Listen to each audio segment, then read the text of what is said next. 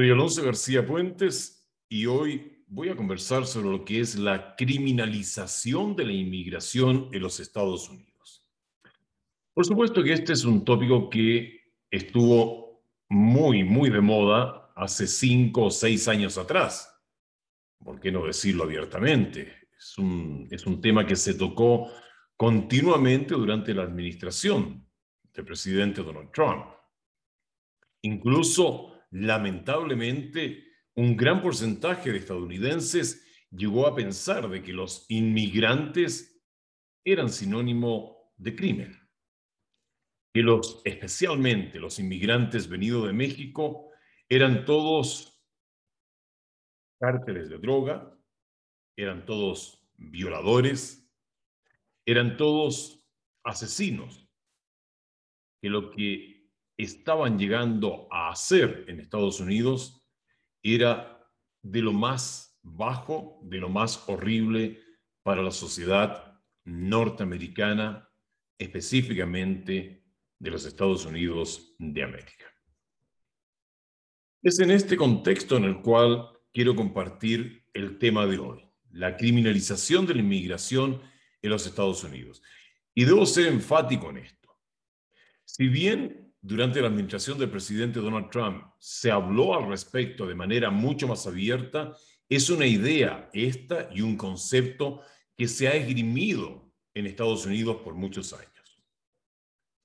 Por muchas décadas, estadounidenses, olvidando sus orígenes, que también provienen de inmigrantes, llegaron a apuntar con un dedo acusador a personas de raza asiática, hispanos y también personas de raza negra, venida como inmigrantes en estas oleadas posteriores a la época de la esclavitud.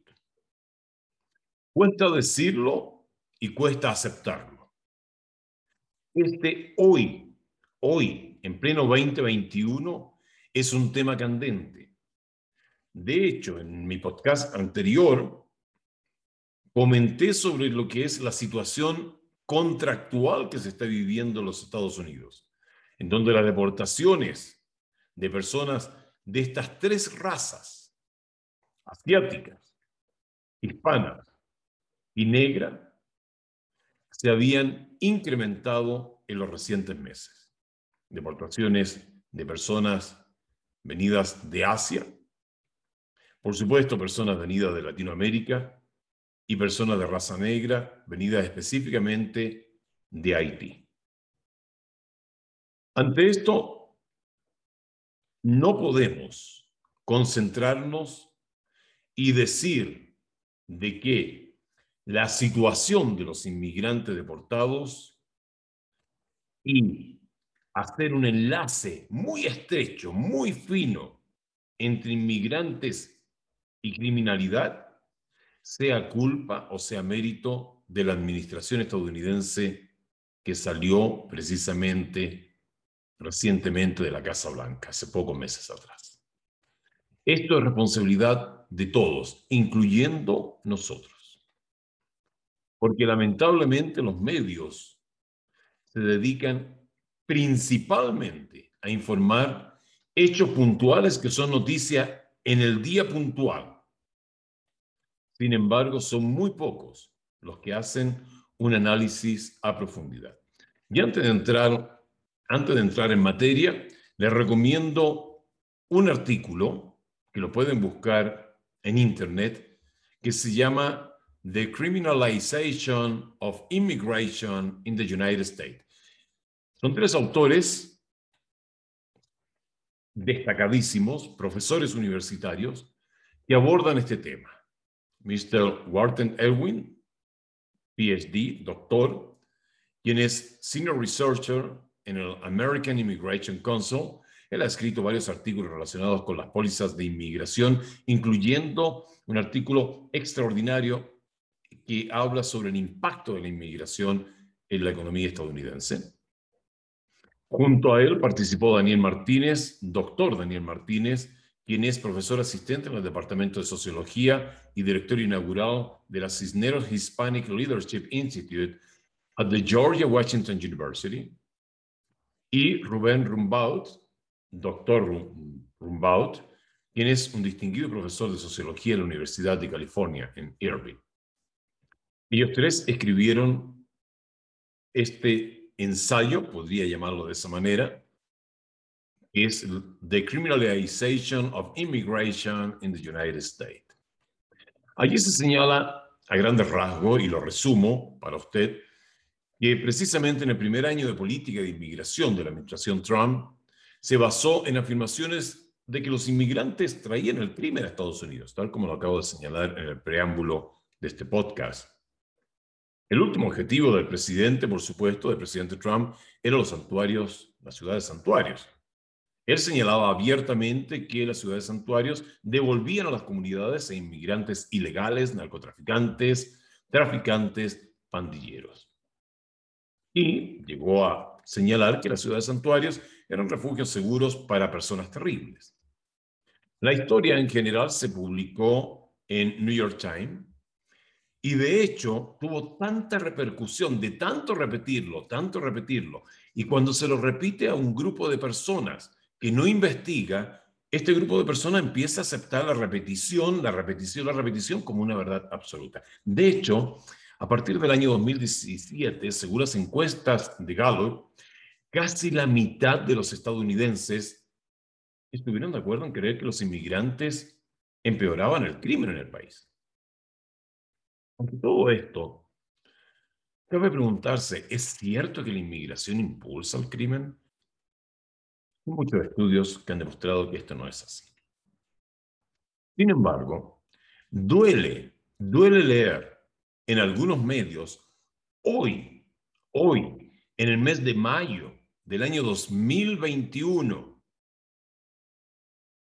hoy, recién estamos empezando el mes de junio, el mes pasado, el mes de mayo, leer en medios anglos señalando y apuntando con un dedo acusador de que, debido a que un sheriff en un estado había dado la orden de que ya su departamento no iba a pedir identificación migratoria a las personas en la calle o cuando éstas cometieran alguna infracción menor, como no hacer un alto completo, como pasar por una zona a cinco millas más arriba de la velocidad permitida, que ya su departamento no iba a pedir identificación o estatus migratorio, este medio, con un dedo acusador, señaló de que precisamente en dos ciudades que pertenecían a dicho condado, la criminalidad había aumentado debido a que ahora los inmigrantes indocumentados tenían chip libre para transitar por sus calles. Basado en tumores. Basado en creemos que. Sin embargo, los estudios serios demuestran lo contrario. Las poblaciones de inmigrantes en los Estados Unidos han crecido rápidamente durante décadas. Si la delincuencia estuviera ligada a la presencia de inmigrantes, significa que entonces, al crecer la población inmigrante en Estados Unidos, sobre todo la población de inmigrantes indocumentados, por supuesto que la delincuencia hubiese crecido de la misma manera. Sin embargo, lo que nos muestran los estudios es que la delincuencia en el mismo periodo se ha movido en dirección opuesta, con la tasa nacional de delitos violentos hoy por hoy mucho más por debajo de la que existía en los años 80. En una colaboración que se hizo a gran escala de cuatro universidades, dirigida por Robert Adelman, quien es un sociólogo de la Universidad Estatal de Nueva York en Buffalo, los investigadores llegaron a comparar las tasas de inmigración con las tasas de delincuencia en 200 áreas metropolitanas durante las últimas décadas. Las áreas seleccionadas incluyeron grandes centros urbanos como Nueva York y pequeños centros en realidad de menos de una centésima parte de ese tamaño, como es el caso de Muncie, Indiana, y además estaban dispersos geográficamente por todo el país. Según los datos del estudio, una gran mayoría de las áreas tienen muchos más inmigrantes hoy que en 1980 y menos delitos violentos.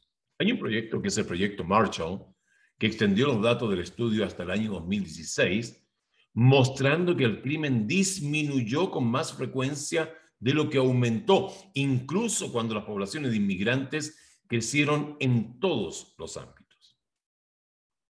En 136 áreas metropolitanas, de las 200, en 136, casi el 70% de los estudiados, la población inmigrante, aumentó entre 1980 y 2016 en 136 áreas metropolitanas.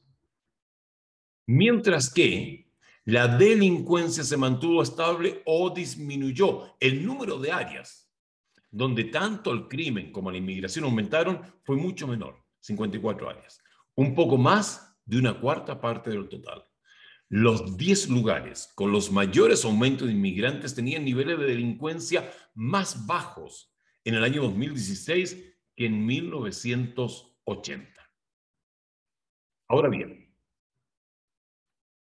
leí un artículo y lo quiero compartir contigo acá en mi podcast, que fue escrito por el Departamento de Criminología de la Universidad de Pensilvania. Nota esto, por favor toda la información que proporciono a través de las diferentes plataformas son datos verificados, son informaciones extraídas de importantes organizaciones que tienen absoluta credibilidad en las investigaciones que realizan, en las encuestas que llevan a cabo y en las investigaciones que llevan a cabo universidades como las que ya he señalado y esta que ahora voy a compartir con ustedes, hecha por este Departamento de Criminología de la Universidad de, Pensilvania. ¿Por qué traigo esto a colación? Continúo hoy escuchando ecos de aquella campaña lamentable en los términos en los términos en que se transmitió el mensaje y que llevó a generar creencias basadas simplemente en dichos y no en investigaciones científicas. Todos los inmigrantes que vienen de México y que ingresan a Estados Unidos son criminales. Esa fue la premisa. Ahora bien, Tal como lo dije al inicio de este podcast, esto es algo que por fin alguien se atrevió a decirlo en público, pero era algo que ya venía desde muchísimos años atrás. Recuerdo perfectamente la década de los 90 en el estado de la Florida, por mi posición que tenía en medios, muchas veces escuché a los mismos hispanos, a los mismos latinos, apuntar con el dedo a otros y decir, estos son unos ladrones, estos son unos criminales, estos son unos sinvergüenzas. Simplemente porque, comillas, estos venían de X o Y país. Es decirlo, que incluso hasta entre los propios latinos eran y son aún hoy capaz de tirarse lodo, por decirlo de una forma elegante. Menciono esto en relación a este artículo que leí del Departamento de Criminología de la Universidad de Pensilvania y que da un detalle que es digno, digno de mencionarse. ¿Cuántas veces ustedes han escuchado de que hay que tener cuidado porque acá hay muchos mexicanos en áreas de Estados Unidos? ¿Cuántos estadounidenses aceptaron como verdad absoluta de que los mexicanos que llegaban a Estados Unidos eran todos traficantes, violadores, asaltantes, gente de mal vivir. Pues bien, para aquellos que son escépticos en esto, la Universidad de Pensilvania consideró un caso puntual que se me hace brillante, se me hace extraordinario. Y es el caso de El Paso, Texas.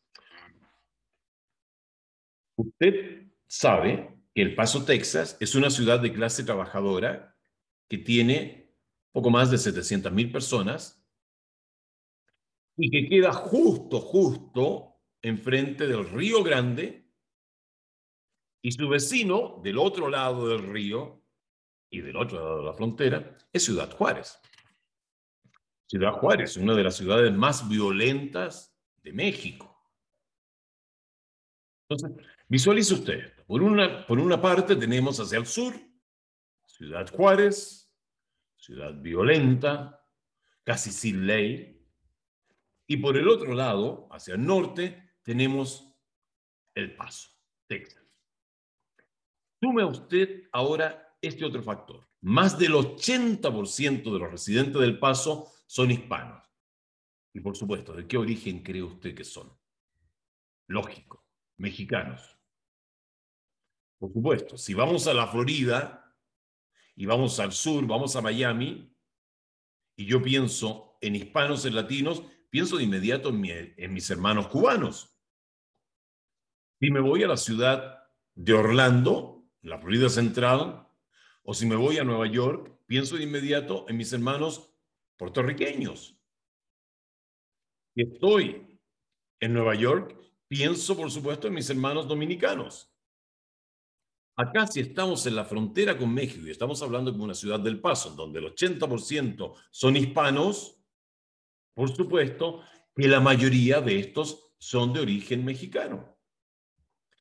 Una gran población de la población hispana del Paso son inmigrantes.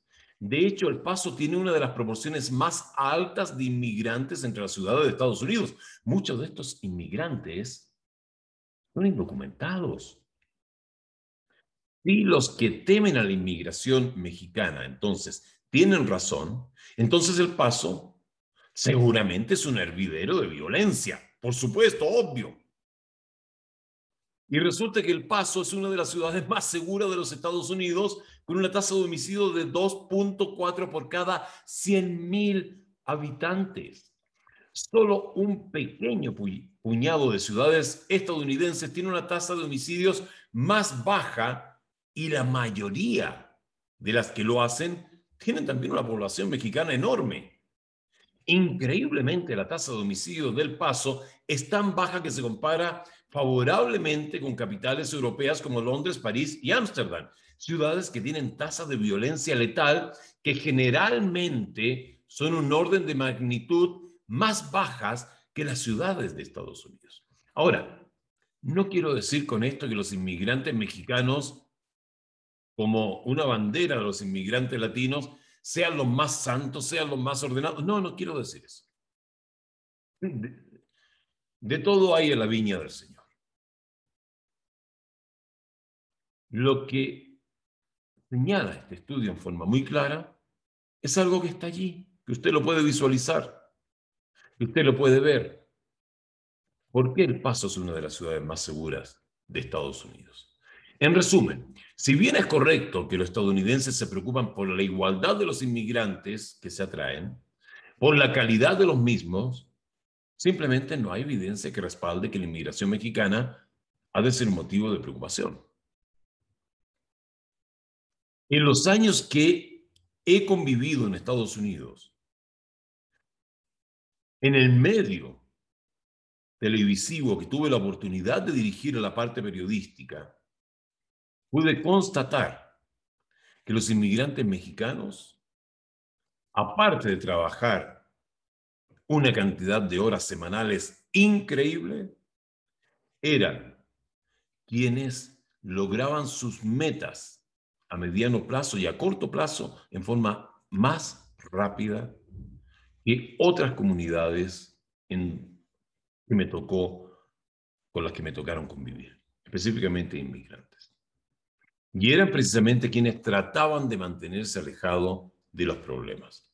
Por supuesto que habían quienes manejaban borrachos, por supuesto que había quienes ante una llamada de atención de policía trataban de huir del lugar de los hechos, por supuesto que lo sabían, por supuesto que habían irresponsables también, por supuesto. Sin embargo, no por ello vamos a generalizar. Dicho esto, quiero que pasemos ahora a este tema que lo he dividido en dos. Y es la comparación de las tasas de delincuencia entre inmigrantes indocumentados, inmigrantes legales y ciudadanos estadounidenses. Y para esto he tomado un estudio realizado por Michael Leigh, Eugene He y Jason Rowley. Este estudio fue presentado a finales del año 2020, el año recién pasado. Esto fue eh, presentado el 22 de diciembre. Fue de hecho publicado por primera vez el 7 de diciembre en un estudio que fue aprobado el 5 de octubre del año 2020 en la Princeton University en New Jersey. ¿De qué se trata este estudio? Es un estudio que precisamente analiza la criminalidad entre los inmigrantes ilegales, en cantidades, inmigrantes legales y nacidos, personas nacidas en Estados Unidos. Y se analiza específicamente en el estado de Texas. Pero ¿por qué en el estado de Texas? ¿Por qué no se hizo en otro estado? Ah, seguramente se hizo en Texas porque favorece a. No, no, no, no. Vamos a ver esto. Vamos a analizarlo esto. ¿Cuál es el significado de esta investigación? Y luego le explico las causas por qué esto se hizo específicamente tomando números del estado de Texas. Vamos con el significado primero.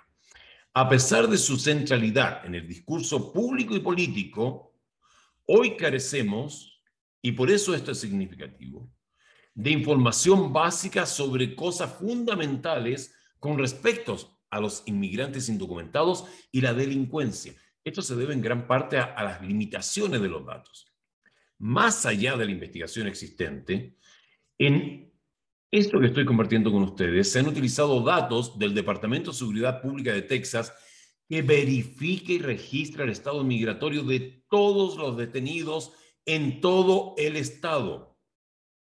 Contrariamente a la creencia y a la percepción pública, se han observado tasas de arrestos por delitos graves considerablemente más bajos entre los inmigrantes indocumentados en comparación con los inmigrantes legales y los ciudadanos estadounidenses nativos.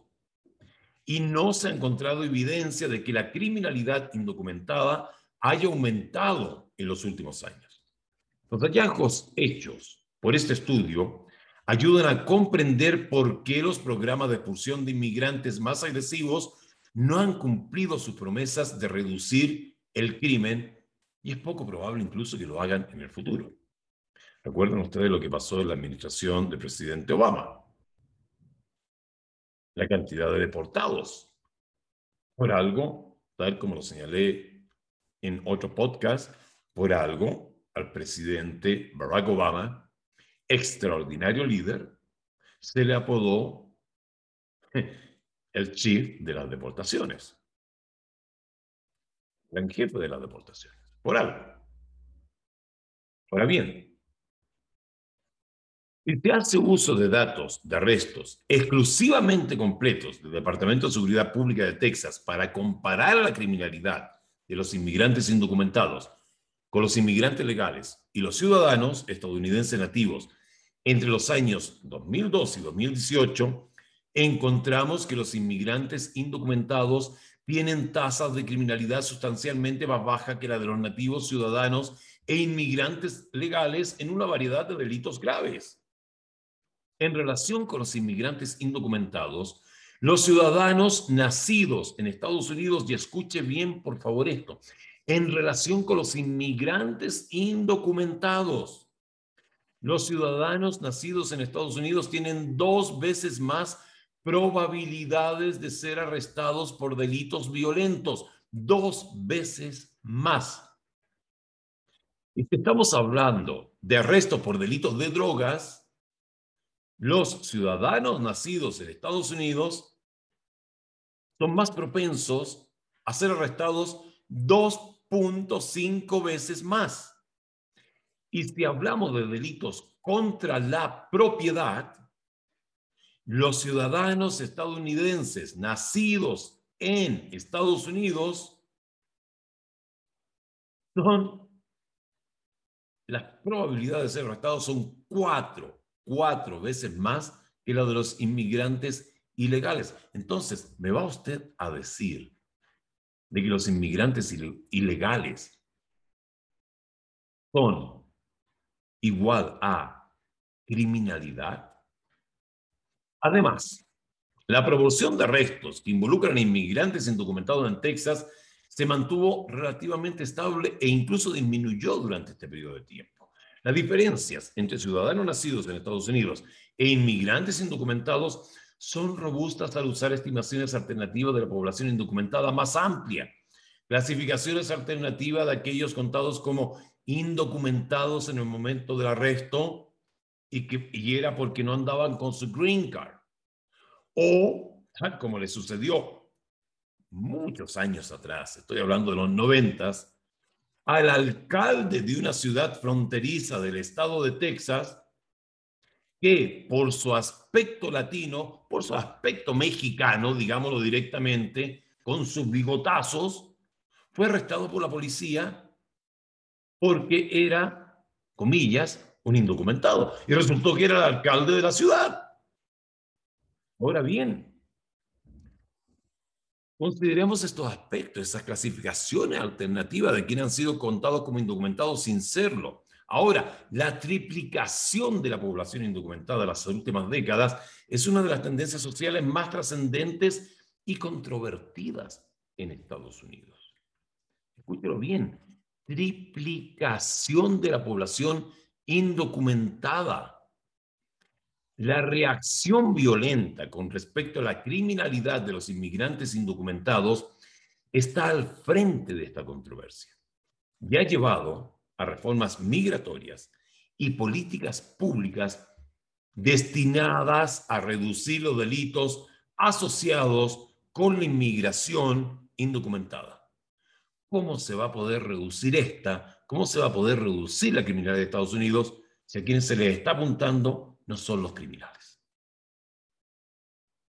En junio del año 2020, el debate sobre la criminalidad indocumentada llegó a la Corte Suprema de los Estados Unidos. No sé si se recuerdan de este hecho ustedes. Cuando el Procurador General de los Estados Unidos trató de invalidar las políticas de santuario de California. ¿Se recuerdan?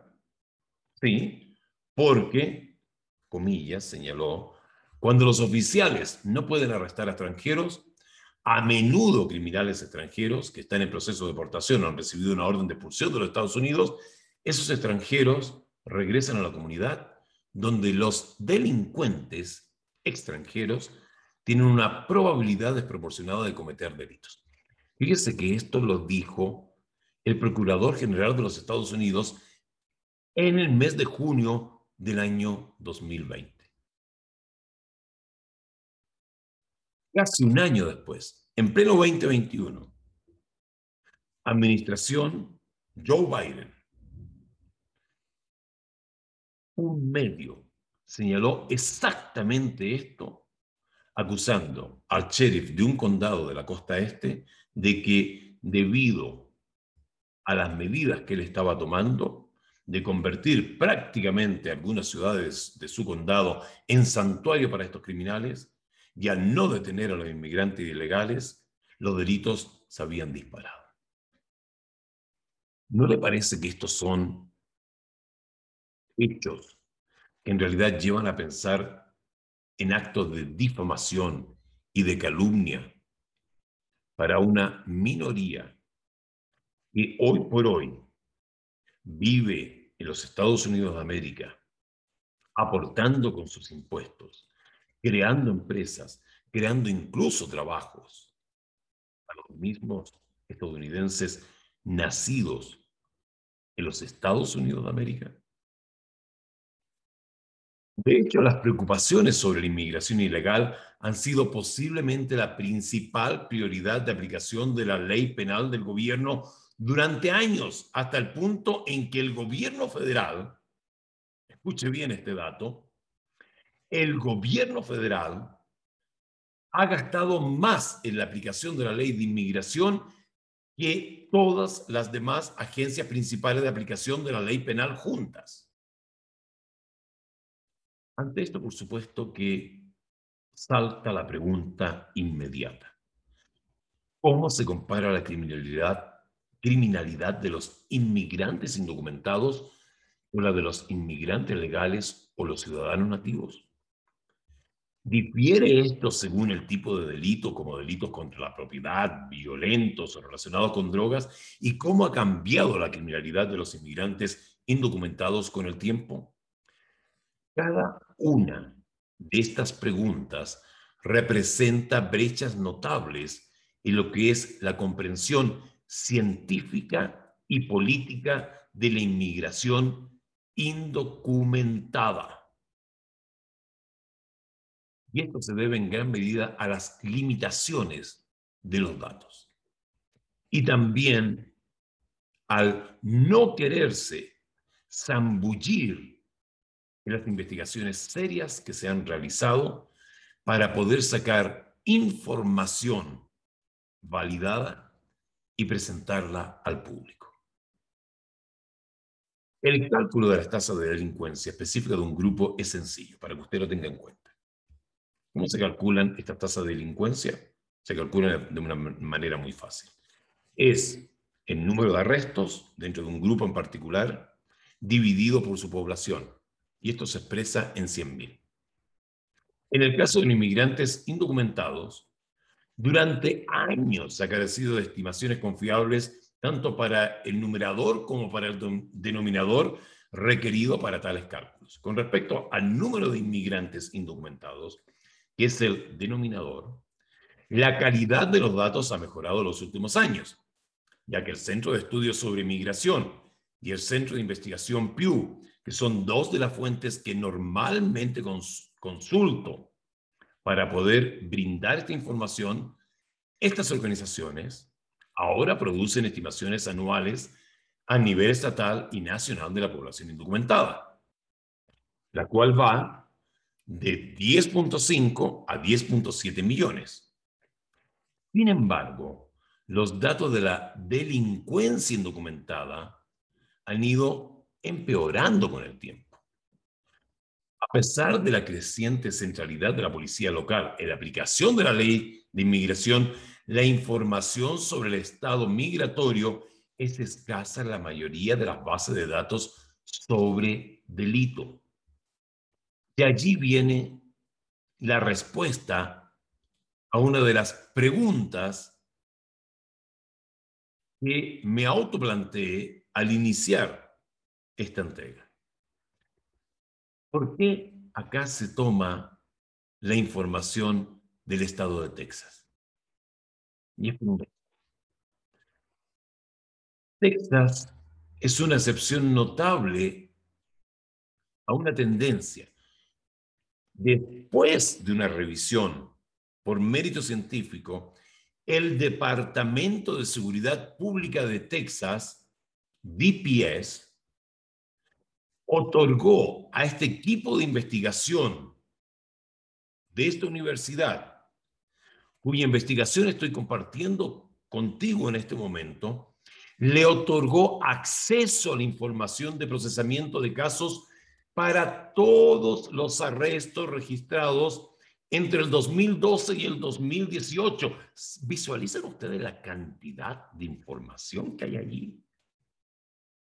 Los datos del DPS son únicos en el sentido de que cooperan plenamente con el Departamento de Seguridad Nacional, DHS, para verificar y registrar el estatus migratorio de todos los detenidos en el Estado.